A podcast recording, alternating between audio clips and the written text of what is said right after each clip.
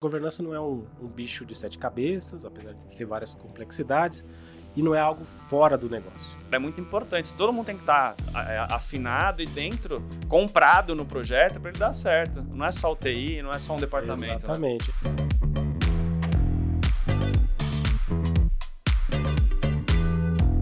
A governança é um processo depois que ela entra na empresa, ela deve existir dali para frente, né?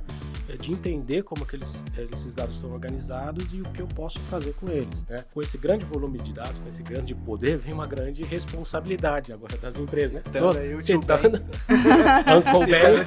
Uncle Ben me ensinou. E citando da forma correta. É. Você está de novo aqui no Storm Talk, seja bem-vindo, bem-vinda. O seu podcast sobre inovação aqui da Seguros Unimed. Quem está aqui comigo hoje? Thiago Fontinhas. Fala galera, pô, prazerzaço de novo estar aqui. Bom dia, boa tarde, boa noite. Não sei que hora que você escuta, mas estamos aqui para falar sobre inovação. É isso aí. Aqui do meu lado, Gabi Doro. Bem-vinda, Gabi. Oi, gente, mais uma vez aqui nessa mesa, um prazer. E para falar sobre governança de dados, a gente trouxe aqui Caetano Silva, instrutor e diretor da CS Treina, formado em Física e Administração, para a gente discutir o que seria a governança de dados no mundo cheio de dados, a importância de você colher esses dados, tratar dados como seu tesouro. Caetano, seja bem-vindo. Obrigado, prazer estar aqui com vocês para fazer esse bate-papos aí. Vamos tocar aí o, o meu conhecimento sobre governança de dados, ver que consigo ajudar vocês aí em termos de inovação e governança. Show de bola. Caetano, para a gente começar, uhum. me fala um pouquinho como você entrou no mundo dos dados. É tipo, ó, é, já faz tempo. Faz um tempinho. já faz que que tempo. significa tenho... entrar no mundo dos dados? Eu tenho dados, uma barba né? branca aqui, não é à toa. o cara falou, entrou no mundo dos dados, virei um byte, virei um bit. Não, o que, que, que, que você virou? Não, eu comecei a trabalhar com tecnologia da informação quando eu fazia a minha primeira faculdade, que foi física. Eu sou bacharel em física na, na USP. E eu já estava trabalhando com programação ali, com desenvolvimento. Na, na física mesmo a gente aprende algumas linguagens, como Pascal, COBOL, algumas coisas estranhas assim, e antigas, porque isso aí foi lá em 95 que eu me formei, né? COBOL, para quem não sabe, é aquela tela preta. Né? É, é, Carlos, é, é, linguagem de programação. Né? É, linguagem de programação, mas do, de mainframe. O cara começa falando que faz física, para é. uma jornalista já era, meu cérebro já bugou no começo Vamos do podcast. Lá, eu vou parar de falar disso então. Foi lá em 90... não, não, pode falar, pode eu falar. me formei em 95 em física, né? Mas aí já trabalhava com, com TI, e em 98, 99, comecei a trabalhar bastante com bancos de dados, né? Bancos de dados Oracle, SQL Server. É, fiz vários cursos né, focados aí da, da, das empresas e comecei a trabalhar com dados nessa época já, focado em bancos de dados relacionais, que é o que tinha né, bastante ali naquela época. O que seria o, o banco de dados relacional? Relacional, né? Relacional, o banco de dados relacional são os bancos de dados mais, vamos chamar mais tradicionais, assim, antigos aí, onde você armazena dados organizados em tabelas e todas relacionadas, né? Com códigos, através de códigos, chaves. Então, o banco de dados relacional é uma tecnologia bem tradicional, antiga, mas muito funcional para diversos cenários, né? Onde você precisa armazenar dados com qualidade, com integridade. Então, em diversos cenários hoje, até hoje, é usado o banco de dados relacional e os fabricantes de bancos de dados relacionais são os conhecidos da Microsoft, IBM, Oracle, né, que são os grandes players desse mercado, né? Mas uma das coisas que é que eu não sei se a gente vai, já vai puxar para os dias de hoje, uhum. mas é que eu imagino que deve ter mudado muito né, assim, a forma como administrava os dados naquela época para hoje, né? Hoje a gente tem mais inteligência artificial, a gente tem um desenvolvimento Sim, maior. Cloud, um negócio chamado cloud. É, então. É, mas vamos que, lá. O que, que mudou? Mas eu queria que você explicasse mais didaticamente, assim, Vou tentar, tentar explicar entender. bem didaticamente, assim. Eu acho que teve várias mudanças, evoluções tecnológicas. A capacidade computacional mudou muito, né, de dos inícios dos anos 2000, né, 20 anos atrás para hoje a capacidade que a gente tem de armazenar dados, de processar dados, é, isso melhorou muito, né? A evolução tecnológica ajudou bastante. Mas eu diria assim, a forma de guardar dados né, nos bancos relacionais, ela tinha um porquê, ela tinha um motivo, e, e isso foi sendo usado no decorrer de todos esses anos. Aí você fala assim, ah, mas aí eu estou trabalhando agora com inteligência artificial, machine learning, na nuvem, né, na, na cloud computing. O que, que tem de diferente? O que tem de diferente é que você mudou a base tecnológica, mas os dados são os mesmos. Né? Se eu armazenava no passado dados de clientes, né? o nome, endereço, o telefone, o CPF do cliente, hoje eu preciso desses dados. Os dados são os mesmos. Só que a forma de armazenar, a tecnologia que você usa, a capacidade que você tem. Né? Antigamente, armazenar 10 milhões de registros era complicado, era custoso. E era feito muita coisa manualmente antigamente, ou já não, já era não, um sistema? Se você pensar nos grandes bancos, nas grandes seguradoras, né, Acho que órgãos de era governo, o tamanho do mainframe na época. você tinha um né? mainframe, custava muito caro, né? Então, os grandes bancos já tinham milhões de clientes, é, tinha 10, 15, 20 milhões de clientes lá um, um grande banco, um órgão de governo tratava de dados é, volumosos também, então eles gastavam muito dinheiro com isso. Acho que o, o, que facilitou bastante com a cloud computing é a flexibilidade, a escalabilidade né, que você tem para tratar com grandes volumes de dados. O acesso mais rápido também a esses dados. O acesso né? mais o mainframe era demorado, né? Para você puxar alguma É, coisa. a tecnologia de rede, tudo isso evoluiu, Evoluiu muito, muito. né? A velocidade de trans- transmitir os dados através de redes. é, eu comecei fazendo rede de 10 megabits, né? E hoje a gente fala de gigabit para cima, né? Uma rede comum, assim, né? Então, é, é, evoluiu bastante a tecnologia, mas assim, em termos de dados, os dados existem até antes de ter computador, né? Sendo bem didático, né? Às vezes o pessoal me questiona assim, ah, mas Caetano, então, mas dados é coisa nova, é coisa é, que vem com a tecnologia da informação. Não, mas já existia banco antes de ter computador? Já. Tem bancos com mais de 100 anos aqui no Brasil, tem seguradoras com mais de 100 anos aqui no Brasil, na Europa, 200, 300 anos. Já existiam empresas e eles não tinham dados? Tinha. Só que a tecnologia era outra. Era o quê? Papel, Manual, documento, né? era tudo O manual. cara tinha armário Arquivo, com exatamente. gaveta. Como Com é que eu- ficha. Eu, buscava Eu- eu dados acho que é- antigamente. eu acho que é legal isso, porque quando a gente É. fala de governança, se o cara antes já não entendia como ele organizava isso, quando ele passou para o digital, continua com a mesma bagunça. É tipo, você pegar sua gaveta, você deixar os documentos A, B, C, D, com uma ordem numérica e tudo mais, fica muito mais fácil depois você colocar na nuvem. Agora você pega tudo que tá bagunçado, uma caixa de bagunça, chove pra... é, você tá mudando a bagunça de um lugar para outro, não importa a tecnologia. Exatamente. Como é que funcionava? Vocês são novinhos, vocês não, não conheceram isso, mas eu conheci. Como é que funcionava um banco antigamente, antes do caixa eletrônico, antes da, da automação completa, né? Num banco, você tinha que ter sua, sua conta aberta, você tinha um cartão de assinatura, você assinava ali, né? E isso era arquivado. Um arquivo, papel, organizado como? Pela ordem de numérica da conta. Aí quando você ia descontar um cheque, né? Alguém, você pagava alguém e a pessoa ia descontar o cheque no caixa, o caixa pegava aquele cheque. Ia Eu acho olhar que aí vale até. conta. Gente, cheque antigamente era um pedaço É de papel. papel que você colocava. Uma nota promissória. paga para fulano Estou sem, bizarro, cruz- né? sem cruzeiros. É, Contabilmente. não sabe o que é cheque. Os Acho que vale até por a Os Os meninos têm É. aqui menos de. que estão filmando aqui a gente, que tem menos de e poucos 28 anos, aí, é. é, não sabe o que é cheque. Nunca pegaram um cheque na Não, mão. não deve saber nem preencher o cheque, contabilmente né? é uma nota promissória. Aí eu falo assim, estou É. prometendo que vai sair, que eu vou te Tava- pagar. Tá escrito nele, pague a fulano de tal, É. fulano da pessoa, a quantia de tantos. Cara, isso é muito Tantos louco. Como cruzeiros, foi né? evoluindo Era os dados, moeda. né? Foram evoluindo os, Os dados estavam ali. Número de conta, nome da pessoa, CPF, tá tudo ali no cheque. Tava no cartão de assinatura, né? Tava no contrato que você fazia com o banco, etc. E no banco tinha listagens, livros, caixas. Como é que você sabia que tinha fundo o cheque da pessoa?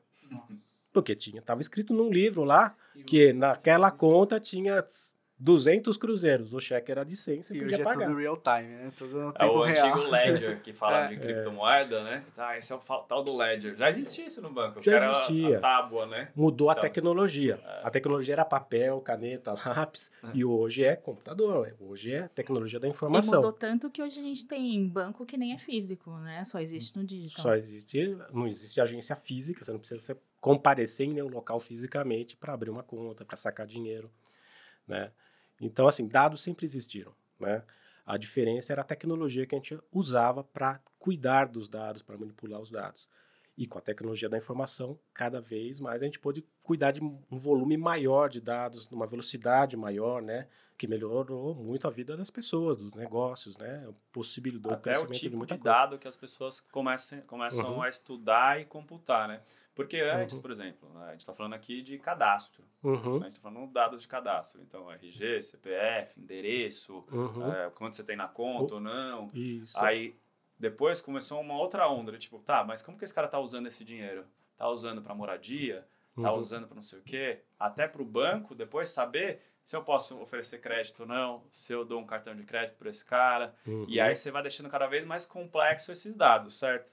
Isso, você vai aumentando, enriquecendo, enriquecendo o detalhamento que você tem de dados, porque agora você tem capacidade de processar isso, então você vai coletando cada vez mais dados, dados diretamente voltados à pessoa, mas voltado ao que a gente chama das transações que ocorrem, né? A pessoa tem um saldo no banco, então existe transações de depósito, saque, a pessoa faz um empréstimo, paga em dias, parcelas, tudo isso são dados que a gente vai coletando, né? Estou falando de banco, mas vamos para a saúde, por exemplo, num hospital, num plano de Prontuário, né, saúde, por exemplo. Tudo tem dados, né? Falando de seguradora, tem, o prontuário tem tudo a ver com o plano de saúde, por exemplo, né? Tipo, ah, o seguro de vida, por exemplo, também tem tudo a ver. Ah, esse cara tá indo no hospital de 15 em 15 dias. Bicho, vai sinistrar daqui a pouco. E eu acho que esse isso- cara vai morrer, velho. Isso que é o mais interessante, né? É. Porque quando a gente vai por essa, por essa linha, a gente vê assim, ah, eu posso ter um monte de dado, mas qual que é o insight que ele me dá, né? Eu acho que o melhor do que eu ter o dado, né, e estruturar o dado é, beleza, eu estou estruturando para eu começar a tomar decisão em cima disso. Não, e ontem eu tava lendo sobre o assunto e eu vi que 30% dos dados que as empresas possuem são relacionados à saúde, né? Mas só 3% desses dados são realmente utilizados. Que aí Uhum. entra muito essa governança, né? Como eu uso isso Como é ao que meu eu vou favor. usar esse grande volume de dados sem conhecer os dados, sem ter a responsabilidade de, de entender como que eles, eh, esses dados estão organizados e o que eu posso fazer com eles, né? Então, governança de dados é algo mais novo, mais novo de 15 anos atrás, mas é mais novo, né? É mais novo no sentido que é, com esse grande volume de dados, com esse grande poder, vem uma grande responsabilidade agora das empresas, né? Citando Tô aí o tio citando- Uncle Ben, Uncle Ben me ensinou e citando da forma correta. É. no contexto, né? Então vem essa grande responsabilidade das empresas, né? De que coletam esses dados, a- armazenam, e aí vem a ligação com a LGPD, né? Que é Os compliances O todos. compliance que eu todos. com com a ANS, para plano de saúde, com o Banco Central, com né, um banco, né? Então, Aí você entra nas redes sociais, o que estão fazendo com nossos dados, aí tem todas as polêmicas. Então, dado, tem- a gente tem que levar muito a sério quando a gente fala de dados aqui. Tem muita coisa sensível, que de repente um terrorista, por exemplo, consegue pegar os dados de muitas pessoas, ele consegue transformar isso numa arma, né? Então, a governança é muito disso, não é só organizar, é como você lida com eles, como você utiliza, como você deixa eles seguros, né? É, eu acho que assim, eu costumo falar que o primeiro passo de uma equipe de governança, de uma, de uma iniciativa de governança, a governança é um processo. Depois que ela entra na empresa, ela deve existir dali para frente, né? Então, é um novo processo e essa equipe que cuida de governança, a primeira preocupação é identificar quais são os dados mais importantes daquela empresa, daquela organização. O que é, é, a gente costuma falar, um ativo de dados. Um ativo no sentido que isso gera valor, isso tem riscos, tem possibilidades de novos negócios. Então, esses ativos de dados é o objeto de trabalho da governança. Né? O que vai ser feito dentro da empresa com esse conjunto de dados, aí é, é a decorrência desse trabalho. Então, a primeira, a primeira visão que a governança tem que ter é, bem, no plano de saúde tem centenas de milhares de tabelas, com colunas, com vários tipos, milhões de registros de dados. Mas o que, que é mais importante? O que, que é sensível? O que tem alto valor? É, o que tem algum risco, risco processual, risco de, é, de segurança da informação. Então a gente tem que olhar para os dados e separar para dizer o que, como eu sou responsável por cada um deles, quem dentro da empresa são esses responsáveis ou os proprietários dos dados. Né? Então a governança a gente fala muito de propriedade sobre os dados dentro da empresa, né, na visão da empresa, o que gente, em inglês o pessoal costuma chamar de data owner, e os data stewards, né, que seriam, eu gosto de traduzir como curadores de dados, né? Então você tem que trazer essa visão de responsabilidade. Eu costumo falar que governança também é a implantação de uma nova cultura dentro da empresa, né? Uma cultura que prepara para aquilo que é uma palavra moderninha que todo mundo gosta, para ser data driven. Para ser data driven, você tem que assumir a responsabilidade sobre os seus dados, sobre as informações lidadas dentro da empresa e usar de forma correta, né? Para ser orientado a dados, eu devo entender, conhecer os dados e agir conforme essa análise, essa, essa orientação que eu que eu obtive através da análise de dados, né? E é interessante quando ele comenta de, de ter cultura data-driven, é, até esses dias eu estava fal falando sobre inovação. Existem vários caminhos da inovação. Né? Eu posso inovar através do design, eu posso inovar através de P&D, mas existe um ramo de inovação que é através da cultura de dados. Ah, então, por exemplo, uma empresa tipo Netflix, que fez o Stranger Things com base em pesquisas de...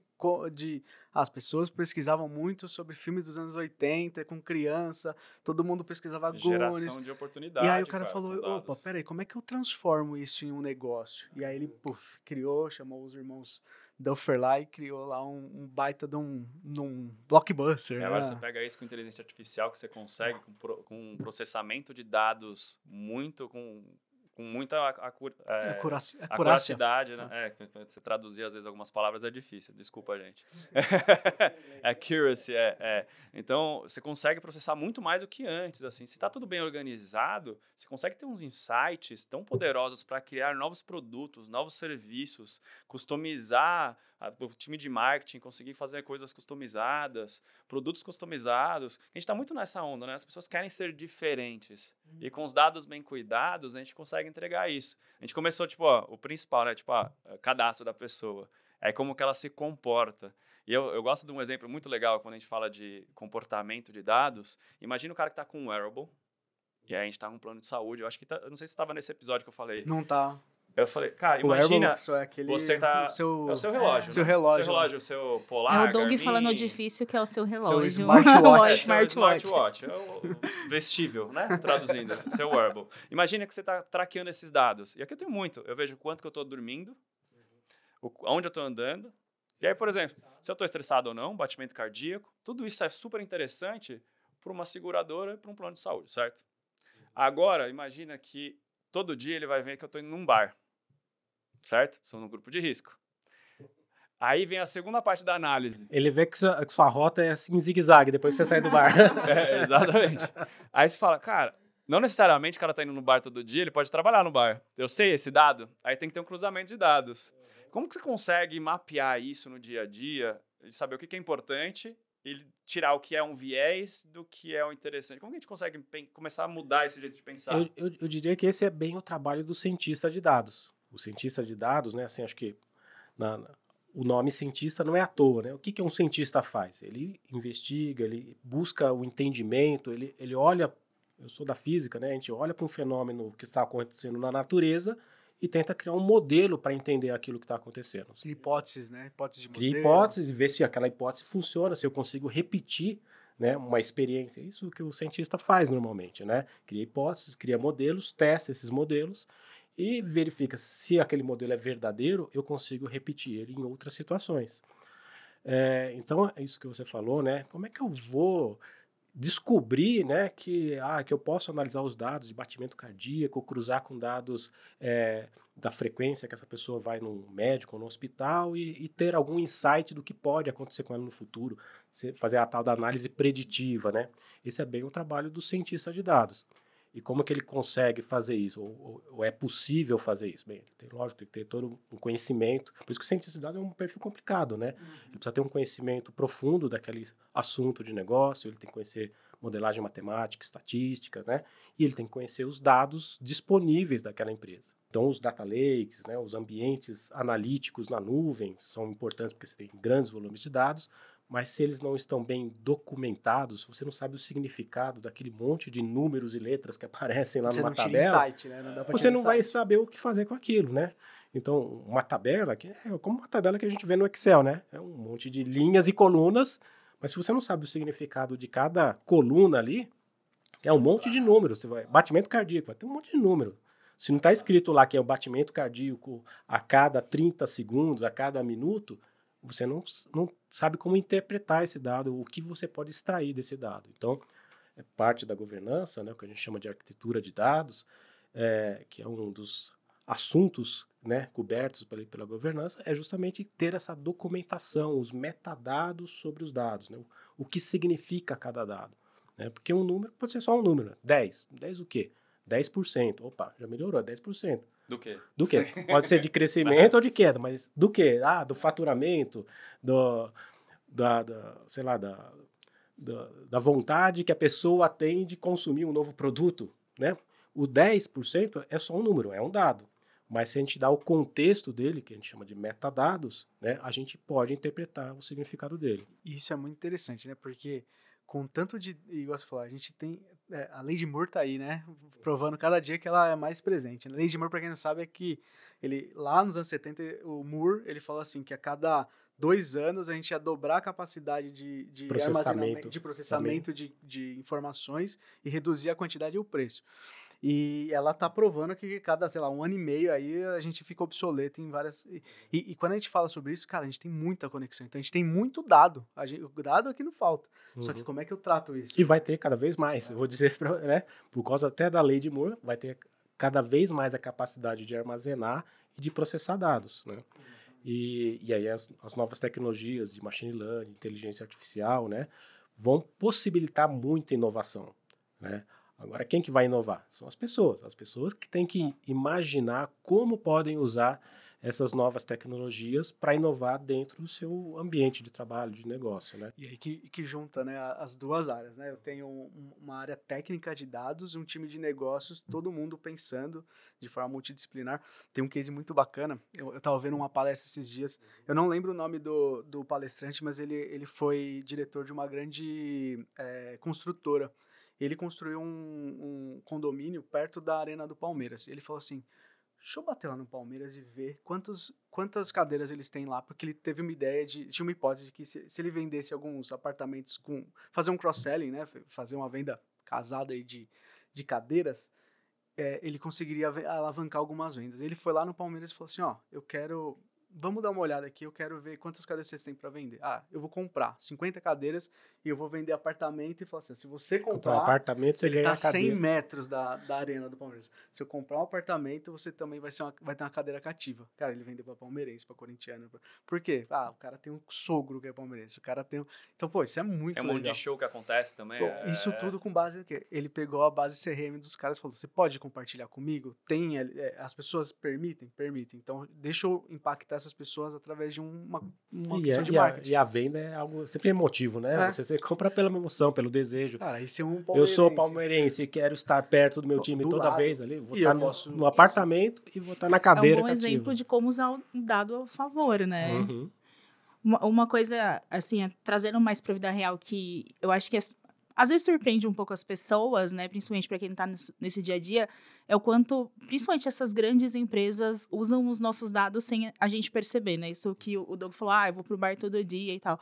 O, o Google Maps, por exemplo, eu não sei se vocês recebem, mas todo mês eles mandam um em quantos lugares você foi, quantos uhum. quilômetros você percorreu, se foi de carro. E aí você fala, meu, tipo, já era, né? Não tenho é, mais. Dá, dá, dá pra você desligar não, isso. Eu sei, eu sei, eu sei que dá pra desligar. tudo que você dá Exatamente. Você é. coloca lá, lia, concorda e já era. Você concordou com vários contratos durante sua vida que você não, não nem já... ideia do que você fez. Toda vez que você fala, você vai começar um aplicativo novo ali, sempre tem lá, você, você sim, liberou. Sim, é óbvio. Termos, é. Tá você concorda com, com, os termos? Fala, Concordo. Tá, vou usar isso daqui, pum, ali, Eu cara, quero usar, cara. Gente, é, é, óbvio que dá pra bloquear, mas eu já cheguei num ponto da minha vida que falei, já dei tanto dado, então dane-se, vou continuar aceitando e já era. Carteira, tem dois termos, tem dois termos. Você falou de metadados aqui, você falou de data lake. O que seria um data lake e qual, que é a, qual é a participação da governança num data, num data lake? Oh, bem legal isso daí. O, data lake né, é um, um termo que surgiu para, vamos dizer assim, nomear né, um, um, local onde a gente armazena uma grande quantidade de dados usando tecnologias mais novas, tecnologias de Big Data. Né?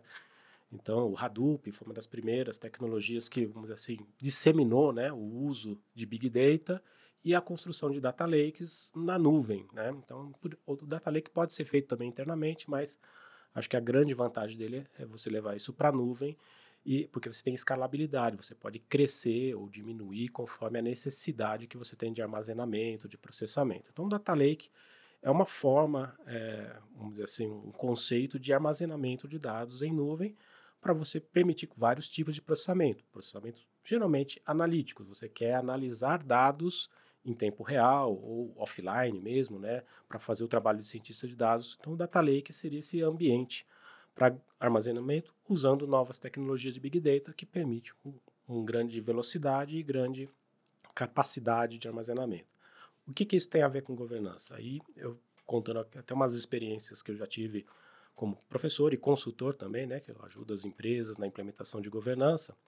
Então, algumas empresas já me chamaram, já, ah, já fizemos aqui nosso Data Lake, faz dois anos que nós estamos trabalhando e fazendo a ingestão de todos os dados possíveis para o Data Lake. Só que a gente não está tendo o resultado esperado, Caetano. O que está acontecendo? Por que que... O meu... resultado era esse, eu acho que começa É, por aí, né? Tipo, é, que resultado está esperando? Eu quero que o Data Lake me forneça insights, é, melhores práticas. Aí eu contratei um monte de, de cientista de dado aqui, mas ninguém está me dando esses insights. Por quê?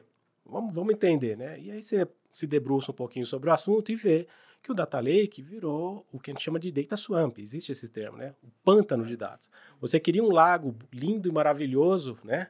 Com a água límpida, onde você colhesse tudo que você pescasse dali as melhores trutas, né?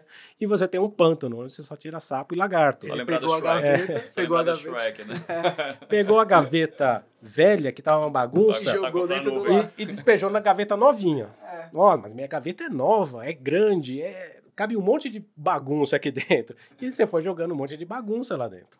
É, é exatamente isso. Eu peguei as fichas do banco que estava organizado em ordem e despejei em cima de um, de um container Achando novinho ali. Tirei um monte de foto e subi É. na nuvem. Exatamente. E agora, como é que eu acho essas fotos? Então, é, a governança é justamente vamos construir um data lake, mas um data lake organizado. Precisamos documentar todos os metadados. Eu preciso saber como eu faço essa ingestão de dados para não fazer duas vezes. Né? E é muito comum acontecer isso quando o pessoal começa de forma desorganizada. A ingestão de dados é trazer dados de algum lugar, de algum sistema, para dentro do data lake. Como você contratou 10, 15, 20 engenheiros de dados, cada um começou a fazer conforme iam pedindo, sem documentar nada, e estava cheio de coisas repetidas, Imagina, duplicadas, Aí o cara coloca lá, mal nome, documentado. segundo nome e sobrenome. Aí o segundo cientista coloca nome e sobrenome. Aí o Outro outro nome coloca completo. Nome completo. É. Cara, aí já degringolou tudo, né? É que nem quando você pega dados de celular, né? Tem uns que tem os 55 na frente, outro que não tem. Aí já ferrou já. Aí já São ferrou. exemplos práticos do nosso dia a dia. Exatamente. Então, se você não documenta o número do celular, inclui ou não inclui o código do país? E aí? É uma dúvida, né? Será que eu preciso? Não preciso? Depende muito dos requisitos do seu negócio. Ah, eu só atuo no Brasil, só tenho número de celular brasileiro. Então, o 55 vai repetir, eu posso excluir isso da minha, do meu banco de dados. Não, eu atuo no mundo inteiro, eu preciso de código de país, preciso de código de área que, que seja eh, abrangente o suficiente para né, suportar de todos os países, além do Brasil. São decisões de metadados, que a gente faz em tempo de análise, quando desenvolve um sistema, e documenta isso quando leva para um data lake.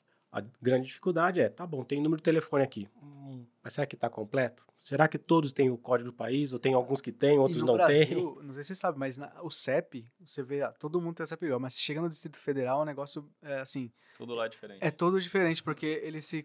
Não tem nome de rua. É, é por. É, É, tem o Quadra, nome. é É, por quadra, é é, como se quadra. fosse. Não tem lá, número de prédio, Não tem número de prédio. não tem número. Eu tinha muito essa dificuldade. Fui fazer uma, uma experiência, fui desenhar uma experiência para uma, uma empresa de beleza e a gente falou assim, tá, beleza, vamos começar a testar. Aí quando eu chegou em Brasília, eu falei, cara, eu não consigo, eu não consigo entregar o produto na casa das pessoas porque eu não sei como é que funciona.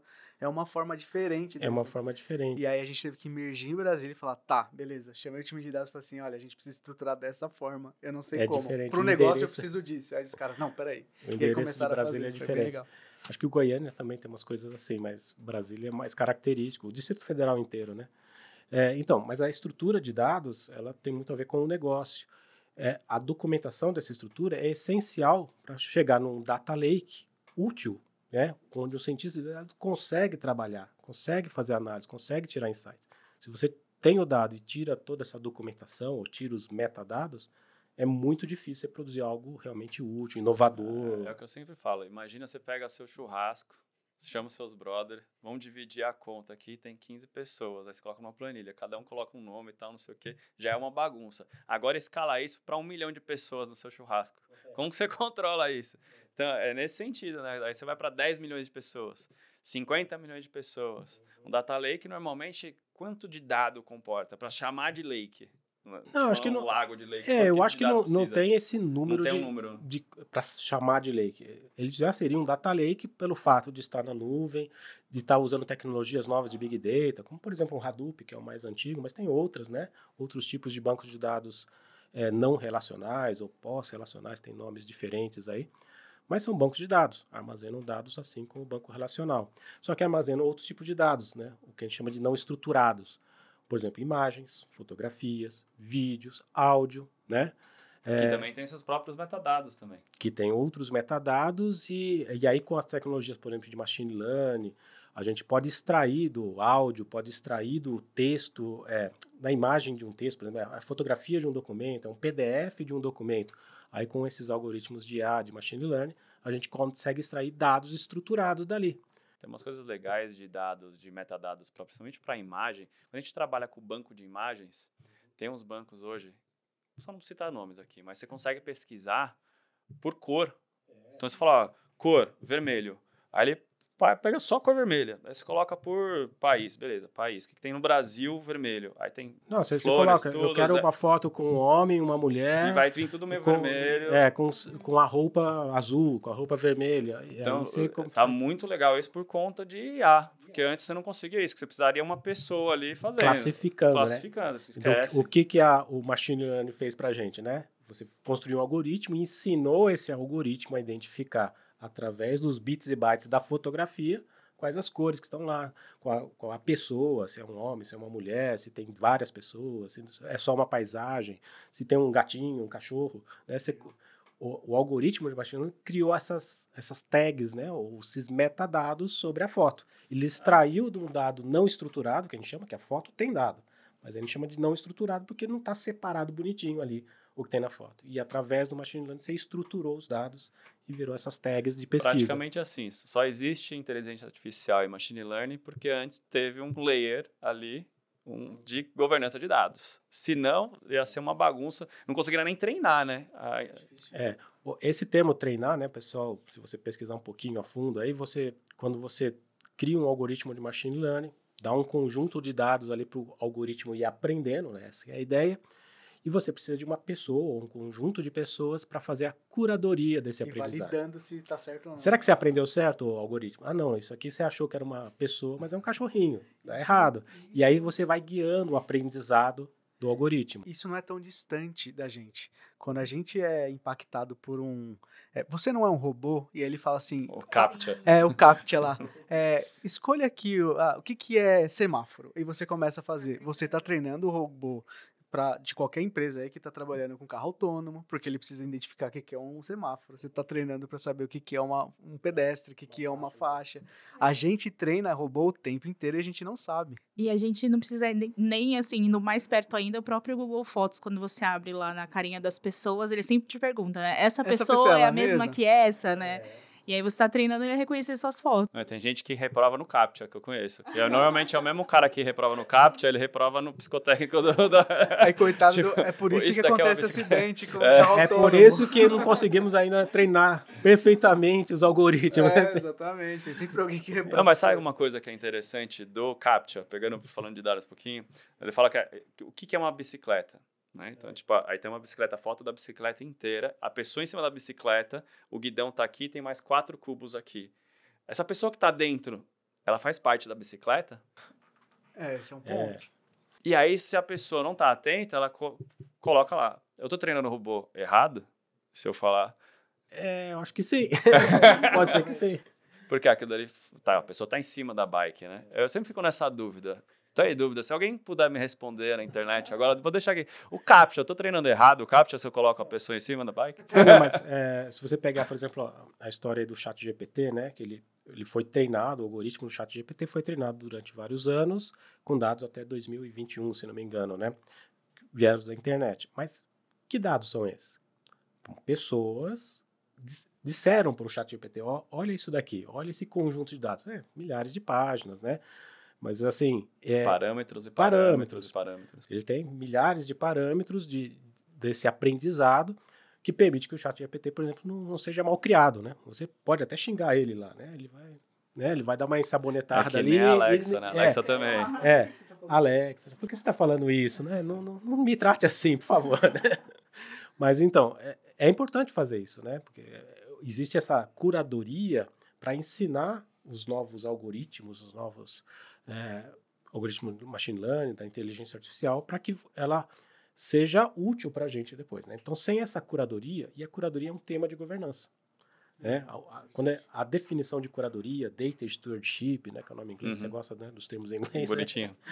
O data stewardship, né, a curadoria de dados, é um tema definido né, dentro do capítulo de governança, dentro da chamada área de conhecimento da governança de dados. Você falou uma, né? Curadoria. Quais as outras que tem de área? É ah, é. A cybersecurity, né? A segurança, a segurança da dos informação dados. e segurança de dados, a arquitetura de dados. São 11 áreas de conhecimento, né? Todas relacionadas à governança. A própria governança em si, com curadoria. É, isso está dentro da curadoria, mas é colocado no, no, numa literatura que é de referência, chamada DMBOK, né? Essas áreas de conhecimento são separadas teoricamente. Né? Arquitetura de dados, segurança da informação, qualidade de dados. Tem o desenvolvimento de dados, que é justamente o que você faz dentro do desenvolvimento de sistema, criando bancos de dados. É, tem metadados, né? Assim, mas apesar de ter esses nomes todos é, separados, né, nesse grande livro que é chamado DMBOK, que é o Corpo de Conhecimento sobre Gestão de Dados. É um livro esse? É um livro. É um livro criado por um instituto chamado Dama, Dama Internacional.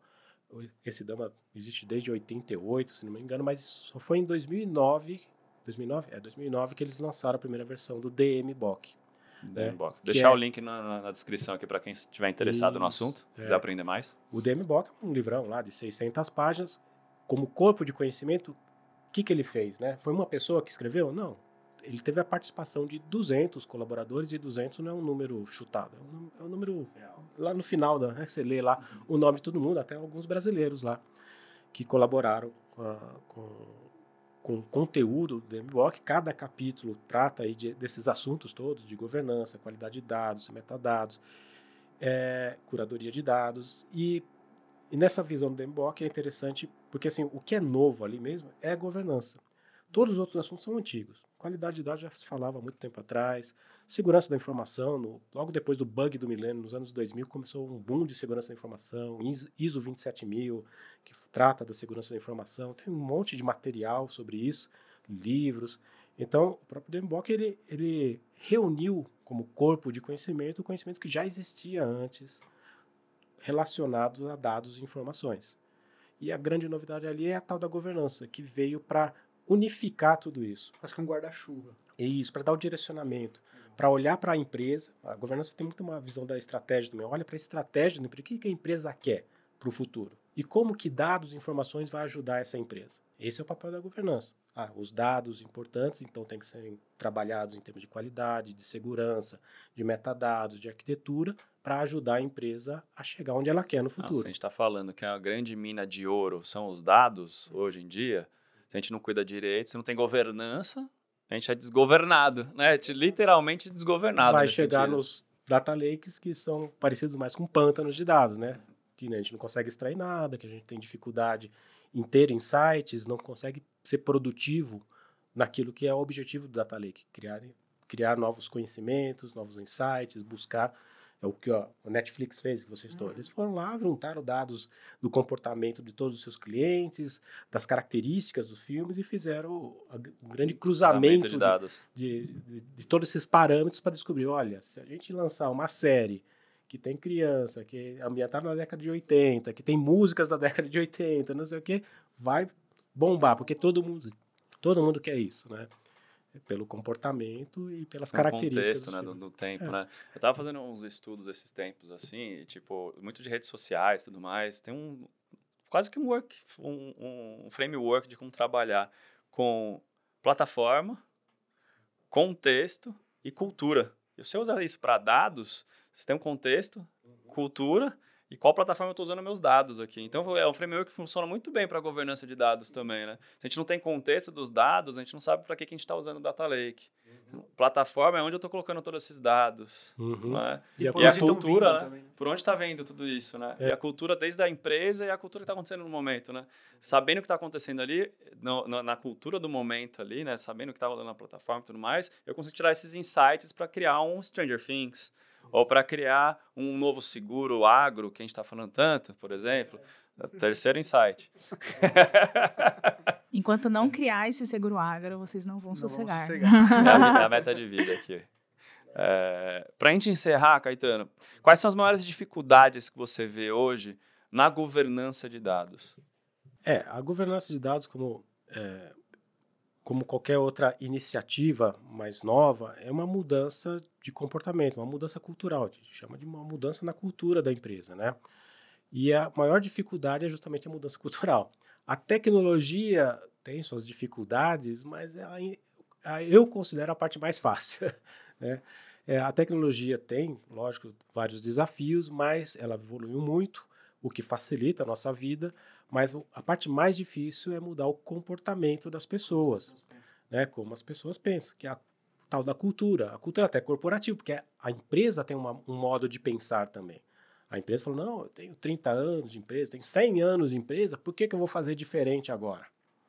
Né? Nunca ouvi isso, cara. nunca ouviu, é, não? Nunca ouvi. Nunca... Não, eu também só ouvi uma vez, não.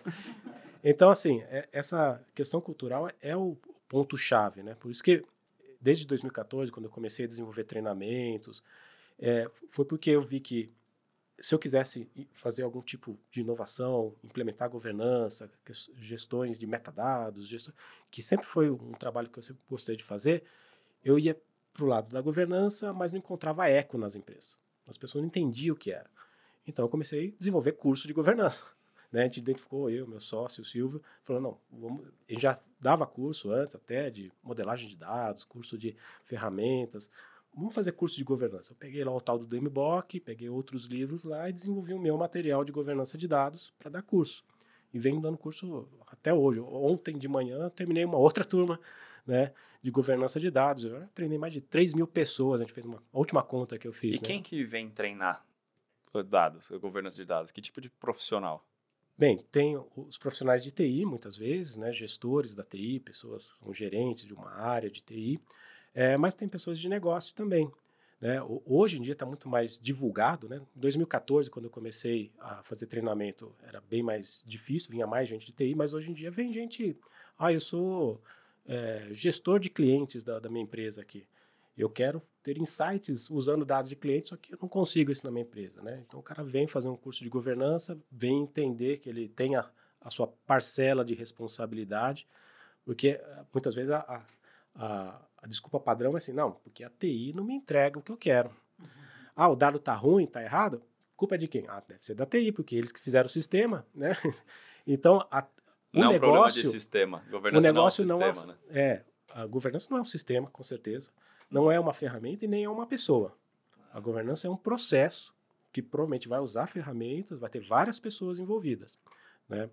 E, e essa responsabilidade do, sobre os dados é do negócio são das pessoas de negócio. Ah, mas eu sou o diretor comercial da empresa, eu não tenho nada a ver com dado. Como não?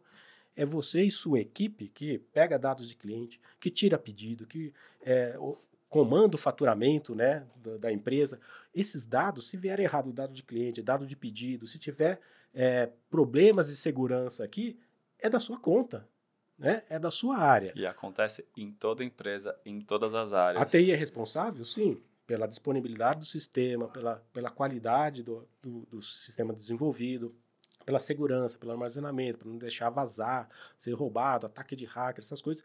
É tudo preocupação da TI, com certeza, responsabilidade. Não estou falando que não tem responsabilidade, tem muita. Até para a área de, si... da, da, da, seguradora, na hora que você vai pegar os sinistros, né? Tipo, ah, que tipo de equipamento tem uma cirurgia?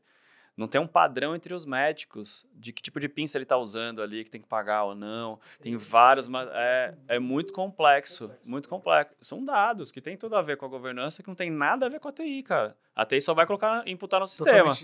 Aí o médico tem que estar, tá, todo mundo tá alinhado. Quem está na área ali médica tem que estar tá alinhado com os médicos. Cara, isso daqui tem outro nome. Por isso daqui que está usando. A seguradora é. que empacota, né? Ela fala assim, não, o procedimento tem que ter esse, esse, esse, esse, esse material para ajudar na hora da governança. É. Às vezes veio até da governança, né? Ah. Assim, cara, vamos começar a empacotar porque tá difícil. É, eu, eu bati um papo com, com uma médica que cuidava disso ali na, na Seguros Unimed, né? Cuidava justamente do que eles chamavam de parâmetros, né? Parâmetros médicos para os, os procedimentos, né? E é, no começo ali tinha uma grande dificuldade, porque assim, eu tenho 100 mil registros para cuidar. É muita coisa, para acho que é cinco, quatro ou cinco pessoas que cuidavam disso, cinco médicos de conhecimento médico, de formação de médico. Então, a TI, o que, que ela podia fazer? Ela podia garantir que o sistema funcionasse bem, que tinha, tivesse segurança, que não tivesse outras pessoas acessando de forma indevida esses dados ou modificando de forma indevida. Então a, a TI tinha sua parcela de responsabilidade, mas o dado está correto, o parâmetro está correto, com o nome certo, a quantidade, valores, é da responsabilidade dessa equipe de, de médicos, né? Então isso ficou muito claro numa primeira entrevista. Essa claramente essa pessoa, essa gestora ali, é, que era uma médica, era uma curadora de dados para esse conjunto de dados, né? E a partir disso, tanto de oportunidade que pode surgir, né? Se está errado, tudo que está dando errado tem oportunidade. Esse é o jeito que eu vejo também. Se está errado, você pagava mais ou pagava menos, gerava reclamação, tinha é, conflito ali com o hospital, com os médicos, né? Às vezes você perde o cliente porque ele foi glossado numa coisa que ele tinha total necessidade também. E, e acho que até por isso, uh, eu, toda vez que eu trabalhei em Squad, eu criei uma nova experiência. Quando eu atuava mais como UX, a gente sempre falava, tá, depois vamos montar o que é desejável, mas vamos sentar com o time de dados, vamos ver se, se tá bom, vamos ver com o time de TI se, se é viável, se não é. Muito por conta disso, né? Porque às vezes a gente cria um negócio e fala assim, putz, mas está totalmente indo contra o que a galera da governança está falando. Eu estou colocando lá, em vez de colocar nome completo, não, estou colocando na minha experiência que vai ser nome, sobrenome, e às vezes eu preciso colocar o nome completo. Aí, putz, como é que eu concateno isso, né? Como é que eu conecto tudo isso? Então, é muito legal, tá sempre conectado, gente. Você quer fazer um projeto? Conecta com todo mundo. E eu diria assim, em termos de governança, você qualquer projeto que envolvam dados, e todos eles envolvem, precisa ter a participação desse curador responsável. Não deveria, né, no seu projeto de desenvolvimento de sistema, de UX, eu quero op opinião, no mínimo, no mínimo, ele tem que ele tem que trazer quais são, o que, que ele precisa e quando estiver quase pronto ou pronto, ele tem que validar, homologar aquilo que você fez.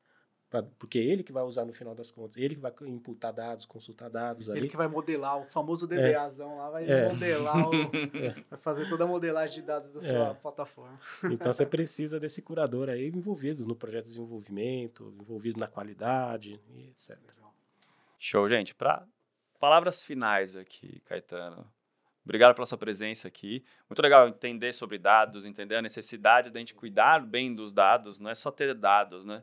E eu sempre gosto de, de pensar no meu celular. O celular hoje tem um poder computacional muito grande. Então, na hora que eu vou pegar meus contatos ali, você já vê a bagunça que é. Teve um dia que linkou todos os meus contatos com contatos do LinkedIn. E até hoje eu não consegui resolver isso. Foi uma desgovernança total. Então imagina isso para uma corporação inteira que é. tem 5 mil celulares desgovernados, contatos. É. Você vai pegar a área de CRM e tudo mais. Então, gente, é muito importante esse tema que a gente falou aqui hoje. Quando a gente fala de governança, normalmente, putz, governança, cara, que tema chato, né? Pô, mas não, cara, é muito importante. Todo mundo tem que estar tá é, afinado e dentro, comprado no projeto para ele dar certo. Não é só o TI, não é só um departamento. Né? Exatamente. Né? É assim, o, que eu procuro é, vender de ideia de governança é que a governança não é um, um bicho de sete cabeças, apesar de ter várias complexidades, e não é algo fora do negócio. Se você acha que a governança é fora do negócio, ou implementar uma governança que não olha para o negócio, você não está seguindo um preceito básico que está escrito lá no livrão lá, que fala o seguinte: a governança de dados ela cria a estratégia de dados para atender a estratégia de negócio.